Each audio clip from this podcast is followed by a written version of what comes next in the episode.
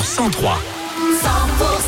Retour vers le futur. Jusqu'à 13h, consultation gratuite de voyance avec euh, Christine, notre médium. Vos questions sur 100%.com pour les tubes. Phil Collins, Santa ou encore Martin Solveig. Bienvenue, midi.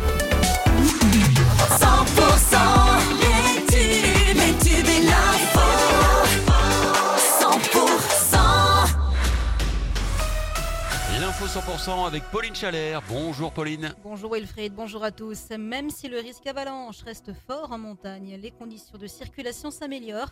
Les accès à l'Andorre et au carrefour de la Croisade sont rouverts à tous les véhicules. La RN20 est rouverte aussi entre Ur et Foix. Grâce aux récentes chutes de neige, la petite station ariégeoise de Chioula rouvre aujourd'hui. Mijanès suivra demain et Goulier-Neige samedi.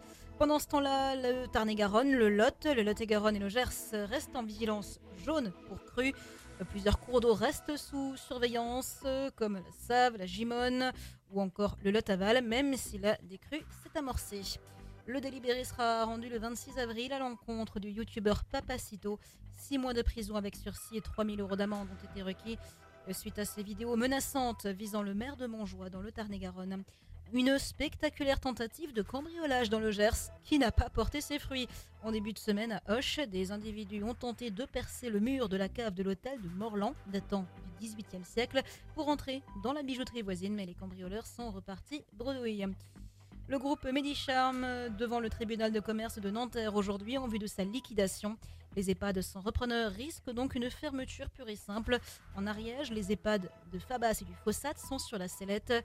La résidence de Beurre à Villeneuve-sur-Lot, dans le Lot-et-Garonne. Dans le reste de l'actualité, l'avertissement de Vladimir Poutine. Alors qu'Emmanuel Macron n'a pas exclu l'envoi de troupes françaises pour soutenir l'Ukraine, le président russe a affirmé ce matin avoir des armes capables d'atteindre des cibles sur notre territoire. Une mise en garde plus qu'inquiétante qui vise l'Occident.